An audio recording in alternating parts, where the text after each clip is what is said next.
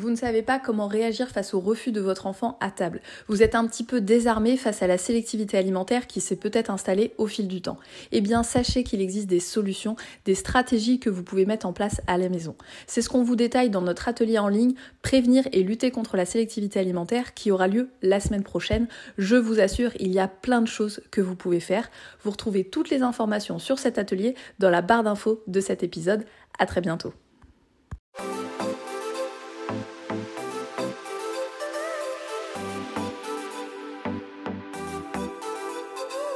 Hello et bienvenue sur Bon Appétit les Petits, le podcast qui t'aide à donner la meilleure alimentation possible à ton enfant avec bienveillance et bonne humeur. Moi c'est Sophie, créatrice de recettes pour les familles et maman de deux enfants.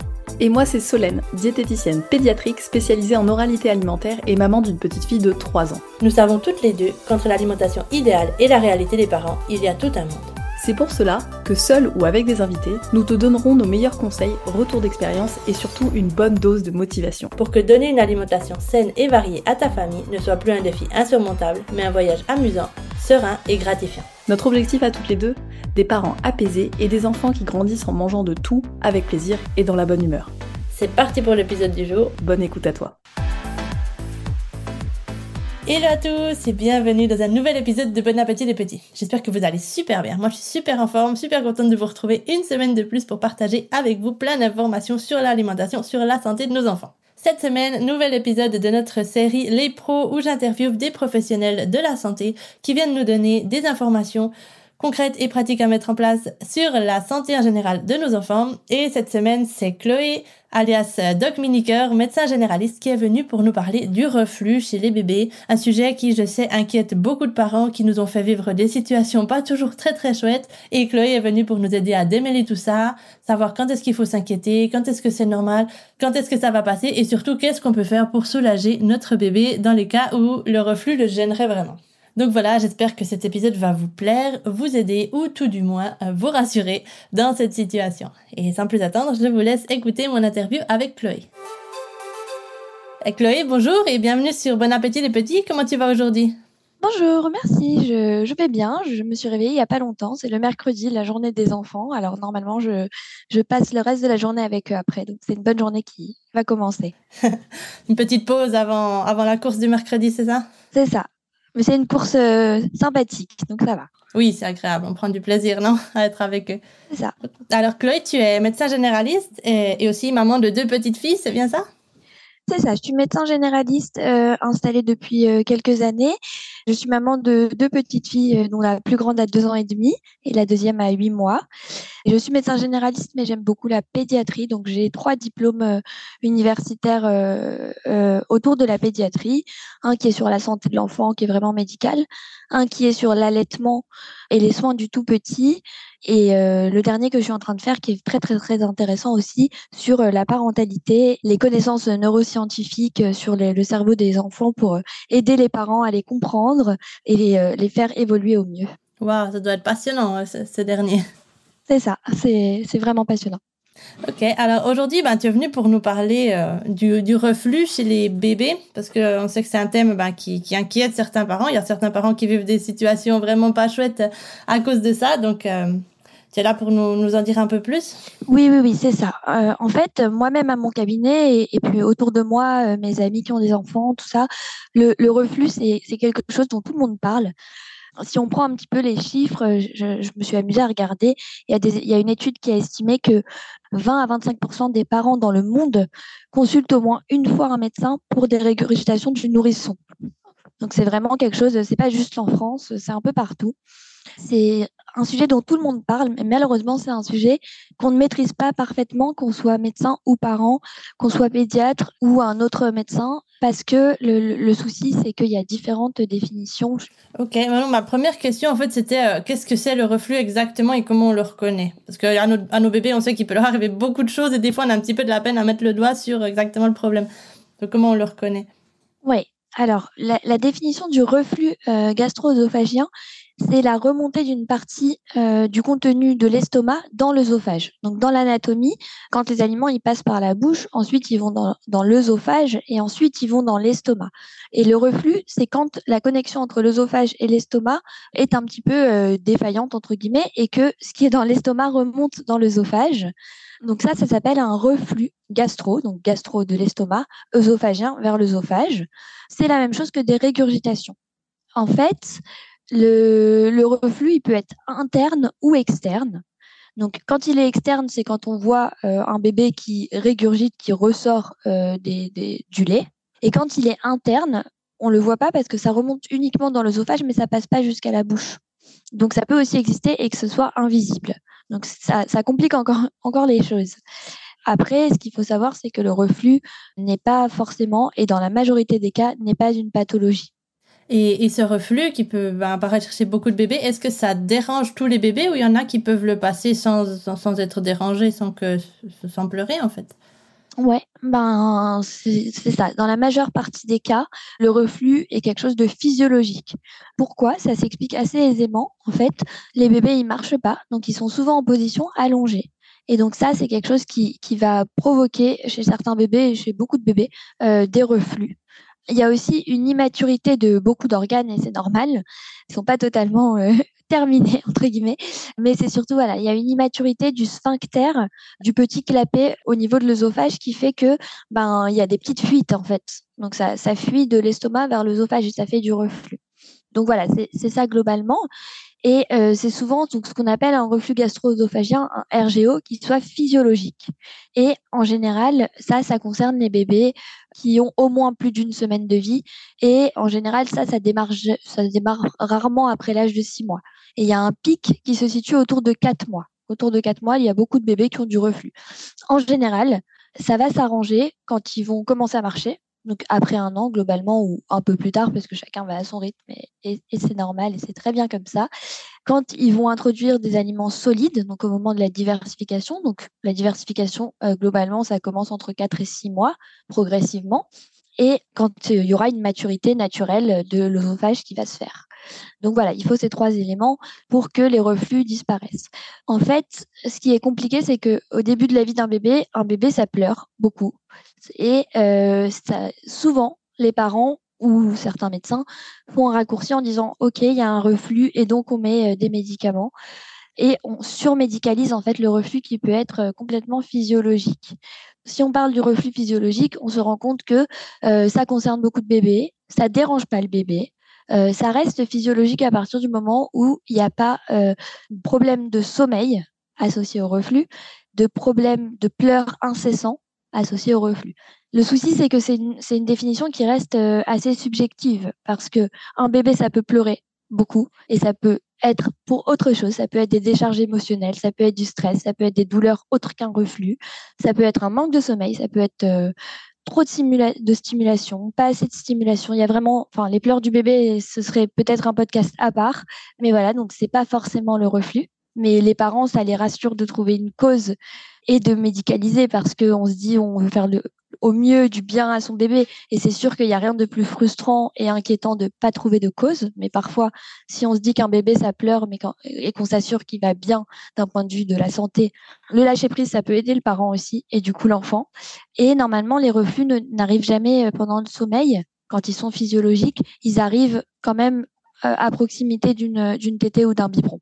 Et du coup, alors bah, bah, voilà, tu, tu dis que beaucoup de bébés ben, sont traités avec des médicaments alors qu'ils n'auraient peut-être pas forcément besoin. Mais est-ce qu'il y a des cas où c'est que ça peut être un peu plus un peu plus lourd, un peu plus difficile à gérer, où le bébé va peut-être souffrir un peu plus de ça?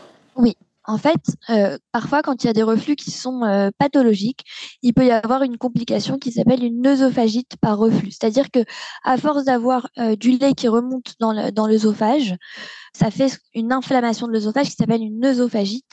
Et donc ça, c'est comme grossièrement une irritation de l'œsophage.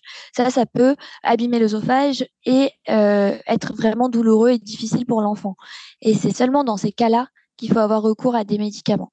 Pour faire le diagnostic de l'œsophagite, euh, cliniquement, bah, comme je disais, c'est un peu compliqué parce qu'un bébé qui pleure, on ne peut pas mettre des mots dessus forcément.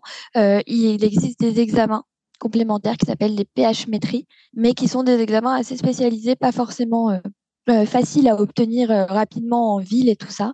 c'est pour ça que dans les faits, on essaye de se, baser quand même sur la clinique et parfois on peut, dans certains cas, mettre un inhibiteur de, pompe à protons, de, de l'inexium par exemple, qui va aider le, bébé. Sachant quand même, c'est important de le noter, qu'avant l'âge de 1 an, L'inexium n'a pas normalement d'indication du coucher le tout petit. C'est à partir de un an, l'inexium, quand on regarde la notice. Donc après, on peut faire euh, hors euh, recommandation. Euh, voilà, le médecin est là pour, pour avoir son sens critique et clinique aussi. Donc parfois, on peut, on peut le mettre chez certains bébés à des doses réduites et tout ça à l'appréciation du médecin. Ça ne doit pas être la majorité des cas. D'accord, parce que du coup, alors il y a des bébés qui continuent à avoir ce reflux même après un an, donc après la diversification, après avoir commencé à marcher? Oui, ça existe, mais c'est vraiment très rare. Avec les, différentes études, on voit que à l'âge de 4 mois, on peut y avoir 60 à 70% des nourrissons qui ont des reflux. Donc je parle de reflux euh, à la fois physiologique et pathologique, hein, de tous les reflux. Et euh, seulement à, à l'âge de 1 an, il y en a seulement 5% qui continuent à avoir du reflux. Donc on voit vraiment une nette diminution. Après, euh, peut-être qu'il y a des, voilà, des reflux qui sont pathologiques après un an, d'autres, d'autres causes plus rares et qu'il faut, euh, qu'il faut pas euh, dire que tous les reflux ne sont pas pathologiques parce que ça peut exister, mais ça reste quand même assez rare. Ok, c'est une minorité du coup. Et alors si on a notre, notre bébé qui souffre de reflux physiologique, donc le reflux qui est, qui est normal chez les bébés, qu'est-ce qu'on peut faire pour, pour l'aider si on voit qu'il souffre de ça? Ouais, ça c'est la meilleure question quand même, parce que ce qu'on veut c'est le, bien-être des, bébés. Alors, ce qu'on peut faire, du coup, s'il y a un reflux, déjà évaluer, euh, essayer d'évaluer objectivement si le bébé est dérangé ou pas. Parce que parfois, c'est le parent qui est dérangé parce que le reflux, ça salit, c'est pas cool, c'est pas toujours prévisible et, et du coup, c'est sûr que c'est pas facile à gérer. Mais parfois, on voit bien le bébé qui, en fait, euh, euh est complètement euh, normal. Il a mangé, il, rejette un peu, il prend bien du poids. Lui, s'en fiche d'avoir sali sa collerette, c'est pas grave. Mais faire aussi la distinction, parce que j'en ai pas parlé du tout, mais le la régurgitation, c'est un mécanisme qui est vraiment passif. Donc, il n'y a pas du tout d'effort. Il n'y a pas d'effort, contrairement au vomissement où il y a des contractions des muscles de l'abdomen et tout ça. Donc, euh, les régurgitations, c'est vraiment passif et ça, il faut, il faut faire la différence parce qu'un bébé qui vomit, c'est autre chose et il faut consulter. Donc, la régurgitation, si elle ne gêne pas le bébé, en soi, il faut essayer de faire abstraction et de l'ignorer. Si on a l'impression que le bébé est douloureux, bon, il faut consulter entre les deux, pour diminuer quand même les régurgitations, on conseille aux parents d'être le maximum euh, avec le bébé en, orthostatisme, c'est-à-dire debout. Donc porter le bébé. Ce qu'il y a de bien, c'est les portes-bébés quand ils sont un peu plus grands ou les écharpes de portage quand ils sont tout petits, sachant que, hormis le fait que être debout, ça va aider euh, le passage des aliments dans l'estomac et à les faire bien descendre et pas remonter, il y a de vrais bénéfices pour le bébé et pour le parent d'être euh, en, interaction en peau à peau, soit en peau à peau, soit euh, l'un contre l'autre, parce que ça favorise aussi la thermorégulation du bébé, donc sa température, ça favorise l'attachement du parent à son bébé et inversement, la sécrétion d'ocytocine, qui sont les hormones du plaisir. Et en fait, je, je pense qu'en favorisant toute cette interaction, le parent sera apaisé et peut-être ne verra moins les reflux et fera moins de fixation sur ça pour pouvoir euh, permettre de développer d'autres euh, d'autres choses avec son bébé. En surveillant quand même, pour rester dans la vigilance, que le bébé prend bien du poids, est en bonne santé, euh, voilà, en faisant le suivi classique avec son pédiatre, sachant que, je le rappelle, au début de la vie, les six premiers mois, il y a une visite chez le pédiatre ou chez le médecin généraliste tous les mois avec beaucoup de vaccins, mais c'est comme ça. Mais il y a aussi des visites. Enfin, à chaque fois, on pèse et on mesure le bébé et donc voilà, et on peut parler des inquiétudes de parents. Mhm. Oui, donc c'est surveillé euh, tant que le bébé ne perd pas de poids et tant que ça n'a pas l'air de le déranger. Donc en fait, on laisse et on se prépare, on prend nos petites serviettes. On... Exactement. Faut euh, voilà, faut, faut demander dans les listes de naissance euh, beaucoup de langes et. Oui. Bon, moi, je me souviens, ça me fait penser à ma fille quand elle était quand elle était bébé. C'était une véritable fontaine. Hein. C'était, elle mangeait puis elle vraiment, elle régurgitait tout, mais ça l'a jamais dérangé. Donc on s'est pas inquiété non plus vraiment. Et puis ça, ça a disparu vers quel âge? Ça a disparu ben, vers, vers six mois, je pense, quand elle a commencé la diversification. Ouais, bah ça reste cohérent avec ce qu'on a dit. oui, oui, oui. Mais non, tout à fait. Je me reconnais beaucoup dans ce que tu dis et comme ça l'a jamais dérangé, en fait, on s'est pas inquiéter plus que ça. Donc euh, voilà. Et est-ce qu'il y a des choses à ne pas faire dans les cas où notre bébé aurait du reflux, de la régurgitation? Parce que maintenant qu'on est, euh, qu'on a accès à beaucoup de conseils sur les réseaux sociaux, on, dit de tout et de rien. Est-ce qu'il y a des choses que tu vois toi qui sont un peu drapeau rouge de ne faites pas ça avec votre bébé? Bah c'est plutôt fait que ne, ne pas faire euh, dans la mesure où oui, enfin ne, ne pas l'allonger directement après le biberon s'il a des reflux parce que bah, ça risque de remonter. Un reflux allongé, c'est vraiment pas cool. Il peut tousser. Euh, voilà. Il y a aussi des parents, alors ça, c'est plus dans mon entourage que j'ai vu ça. Et je sais pas si ça se fait beaucoup, si c'est juste une partie de mon entourage et que ce soit pas représentatif. Mais il y a beaucoup de personnes qui donnent euh, une pâte un peu euh, euh rose mais c'est un médicament qui s'achète sans ordonnance. Et en fait, c'est beaucoup, beaucoup de sucre. Et c'est censé aider à la digestion et aux coliques des bébés, et au reflux et tout. Mais moi, j'ai l'impression que, que les parents donnent ça tout le temps après et qu'il y a une sorte d'addiction parce que euh, parce que dès que le bébé pleure, on se dit oh, il a mal au ventre, on lui donne ça. Et en fait comme c'est du sucre, forcément le bébé se calme et va développer une petite addiction à ça. Et enfin voilà, j'ai l'impression que ça peut euh, aussi compromettre le fait de répondre aux pleurs de son bébé. Parce qu'un bébé qui pleure c'est pas toujours un bébé qui a du reflux et qui est gêné. Et que du coup euh, c'est important aux parents de d'essayer au mieux de rentrer en interaction avec son bébé et d'accompagner ses pleurs, ça veut pas dire les stopper parce que c'est pas le but forcément même si on a mal aux oreilles parfois euh, mais c'est vraiment d'accompagner les pleurs du bébé, de le rassurer en lui montrant qu'on est là. Donc voilà, même pour le reflux aussi, de le prendre dans les bras, de le prendre contre soi. Euh, je fais beaucoup la promotion de l'écharpe de portage et du porte-bébé tant que c'est possible, tant qu'on n'a pas mal au dos et tout ça, euh, même pour certaines balades, plutôt que la poussette qui finalement met une certaine distance avec le bébé. Et voilà, et c'est c'est bon pour le parent. Un bébé, ça grandit très, très, très, très vite. Et voilà, ça permet de profiter. Oui, tu as raison. Il faut en profiter parce qu'après, on se rend compte qu'ils sont grands, ils vont à l'école et on n'a plus notre tout petit bébé qu'on aimerait bien avoir euh, tout près de nous. C'est ça. Après, on est obligé d'en faire encore et encore et encore. et après, on doit déménager. C'est compliqué. oui, ça devient difficile à gérer. OK.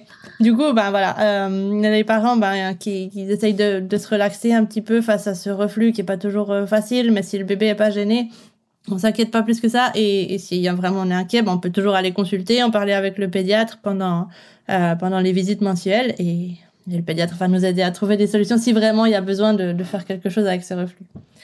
Exactement. C'est exactement ça. Après, il faut savoir que le, personnel médical est aussi un peu dépassé par ça, euh, parce que on n'est pas assez formé, parce qu'il n'y a pas, comme je disais, il y a quelques études. Euh, L'HAS euh, a, publié là euh, en mars 2023 une note de, cadrage pour justement éviter la sur prescription de, de, de d'IPP, d'Inexium euh, chez les tout petits et pour répéter ce qu'on, ce qu'on vient de dire en fait, parce que ben voilà, c'est, c'est pas quelque chose qu'on apprend forcément dans notre cursus euh, de médecine générale en tout cas. Probablement qu'en pédiatrie c'est un peu plus approfondi, mais malgré tout, étant donné que c'est assez subjectif comme on l'a dit, c'est relatif aux pleurs. Euh, donc c'est aussi le vécu des parents des pleurs. Euh, c'est aussi si l'enfant pleure plus ou moins, parce qu'il y a des bébés qui pleurent plus que d'autres, et, c'est une question de tempérament aussi. C'est pas forcément évident. Et puis parfois le médecin, sous l'anxiété le, le, parentale et la pression un peu des parents, va parfois essayer de trouver une solution à tout prix et prescrire un peu, entre guillemets, à tort de, l'inexium. Mais l'idée, si on en prescrit en tout cas, c'est de le prescrire pour quelque temps et que ce soit pas quelque chose de pérenne. Donc, euh, c'est histoire de, de, voilà, de faire un petit test. Mmh. De soulager à court terme. Et... De soulager à court terme après avoir essayé toutes les mesures dont on a déjà parlé. Ok, bah, je te remercie énormément pour tes réponses sur le reflux. Je pense que là, on, on, a, appris, on a appris plein de choses, en tout cas moi. et il me semble que tu as donné tous les détails qui vont pouvoir aider les parents à faire face à cette situation qui n'est pas toujours, euh, pas toujours facile et qu'on ne sait pas toujours trop comment affronter non plus. Parce que des fois, on ne sait pas s'il faut s'inquiéter et pas s'inquiéter. Donc, je pense que là, tu nous as donné une réponse assez détaillée. Je te remercie beaucoup. Avec plaisir. Euh, je voulais juste rajouter quelque chose parce qu'on n'en a pas parlé. Il y a beaucoup de laits qui existent sur le marché quand on n'allait pas, de lait artificiel avec euh, des laits euh, à air anti-reflux épaissis. Voilà. Et souvent, les parents se précipitent à changer de lait rapidement. Moi, je trouve que de toute façon, dans tous les laits, il va y avoir la même chose au niveau des ingrédients parce qu'il y a des normes et des quantités de tel et tel ingrédient. Et heureusement, parfois, il y a beaucoup de marketing autour du lait. Il n'y a pas forcément d'études qui montrent qu'un lait anti-reflux euh, va être mieux. Donc, je pense qu'il y a un effet un peu placebo. Après, s'il y a des parents qui changent de lait et qui trouvent ça miraculeux, bien sûr, on va pas les décourager et pourquoi pas, mais c'est pas forcément toujours nécessaire. Et parfois dans les laits un peu épaissis, euh, c'est épaissi à la caroube et la caroube parfois ça peut donner du coup des problèmes de, de digestion, euh, une constipation par ailleurs. Donc il n'y a pas toujours de solution à 100% et euh, parfois la patience est le meilleur remède. Oui, peut-être c'est peut-être pas la solution miracle comme comme le disent les, les, boîtes de lait, mais en fait peut-être qu'en en essayant de tenir notre bébé, comme tu nous l'as dit, en position euh, verticale, je confonds toujours, oui, en position verticale plutôt que de le coucher tout de suite. Après, ça, je pense que ça peut aider pas mal, euh, surtout. C'est ça. Au lieu de se précipiter à changer de lait et rechanger de lait. C'est ça, exactement. Ok, bah merci pour cette dernière précision. Avec plaisir. Eh bien, Chloé, j'espère te retrouver euh, bientôt pour euh, discuter sur de nouveaux sujets. Et sinon, euh, en attendant, ben, on te retrouve sur Instagram. Je mettrai évidemment le lien de ton compte dans la description. Il y a d'autres, il y a d'autres choses que tu voudrais partager avec nous? Je pense que sur les reflux, c'est, c'est tout bon. Et puis, j'aurai le plaisir d'intervenir sur d'autres sujets, j'espère. Et puis voilà, mon compte Instagram, j'en parle deux minutes. C'est un compte qui s'appelle Doc Miniker que j'essaye d'alimenter au mieux avec le rythme de maman de petit et euh, de médecin avec son cabinet. Mais euh, c'est un compte qui est dédié aux parents, de soutien un petit peu à la parentalité, parce que dans ce milieu, il y a énormément, énormément de contenu, que ce soit sur les sites internet ou sur les réseaux sociaux. Et parfois, on s'y perd. Il y a différents courants de pensée aussi sur l'éducation. Voilà, c'est assez compliqué. Et moi, j'essaye d'éclaircir un petit peu tout ça. C'est basé euh, sur ce que j'apprends à mon diplôme universitaire. Et du coup, tout est basé sur des données scientifiques, sur des études et c'est pas juste sur de l'intuition humaine. Je lis énormément et j'essaye de partager euh, au mieux tout ce que j'apprends, sachant que j'ai voilà des travaux pratiques à la maison et que je mets en œuvre et je vois aussi les résultats qui sont euh, qui sont impressionnants. Donc j'ai cette chance de me former euh, pour moi-même aussi. Et voilà. Donc il y a, pas mal de choses qui vont qui vont arriver sur ce compte Instagram. je réalise également des, des consultations de parentalité, de soutien à la parentalité à mon cabinet. voilà, tout est écrit sur Instagram et ce sera avec plaisir que je vous accompagnerai dans cette belle aventure de, du fait d'être parent. C'est vrai que j'aime beaucoup ton compte, c'est très, c'est très bienveillant. Enfin, on apprend plein de, plein de choses, des, infos super, super pertinentes. Donc, je vais mettre le lien comme ça, tout le monde peut te retrouver et aller te suivre. Merci beaucoup. Et eh ben, je te remercie. Je te laisse continuer ta journée avec tes filles. Au revoir et bon appétit les petits. Merci. Au revoir. Au revoir. Et voilà, c'est tout pour aujourd'hui. J'espère que cet épisode vous a plu et que comme moi, vous avez appris des choses sur le reflux chez les tout petits. J'espère que vous avez apprécié l'intervention de Chloé et je suis sûre que oui. Et d'ailleurs, elle reviendra bientôt sur le podcast pour nous parler d'autres sujets avec son expertise de médecin généraliste. Donc je serai ravie de la recevoir à nouveau tout ou bientôt. Pour faire un petit résumé de cet épisode, j'ai beaucoup aimé la manière de voir les choses, la manière d'aborder le sujet et surtout cette manière qu'a Chloé de nous dire que dans la plupart des cas, si le reflux ne dérange pas le bébé, il n'y a pas de raison de s'inquiéter. Donc déjà à partir de là, on peut ben voilà se munir de toutes nos langes et de toutes nos serviettes etc. et faire du nettoyage quand il y a besoin de le faire parce que c'est pas toujours simple, euh, surtout quand on a des bébés fontaines et c'était mon cas aussi. Mais si ça dérange pas le bébé, c'est aussi, euh, voilà, bah voilà, on n'a pas forcément besoin de s'inquiéter et ça soulage. Si ça dérange le bébé, elle nous a parlé du fait de le maintenir en position verticale, surtout après les tétés ou après que le bébé ait mangé. Le fait de consulter, évidemment, si on est inquiet ou si on voit que le bébé est vraiment dérangé, parce que ça pourrait être un reflux pathologique, comme dans cette minorité de cas dont elle nous a parlé, mais la plupart du temps, ça passe. Et à partir du moment où l'enfant commence la diversification alimentaire ou à partir du moment où il commence à marcher, elle nous a donné des chiffres et on voit qu'il descend drastiquement à partir d'une année. Donc voilà, j'espère que cet épisode vous a aidé à y voir un petit peu plus clair sur le sujet. Si vous avez apprécié cet épisode, alors n'hésitez pas d'abord à aller euh, mettre un petit mot à Chloé sur son compte Instagram DocMiniker. Je vous laisse le lien dans la description. Et aussi à partager cet épisode avec d'autres parents qui pourraient euh, souffrir de cette situation du reflux chez leur bébé et qui auraient besoin d'écouter ça. Évidemment, tous vos partages, tous vos commentaires, vos notes, etc., ça nous, fait déjà très très plaisir. Et surtout, ça aide énormément le podcast à se faire connaître, à toucher de plus en plus de familles, à aider de plus en plus de parents et donc d'enfants. Et nous, on vous en est hyper reconnaissante. Et sinon, je vous souhaite une très très belle journée, une magnifique semaine et je vous dis à tout bientôt. Ciao ciao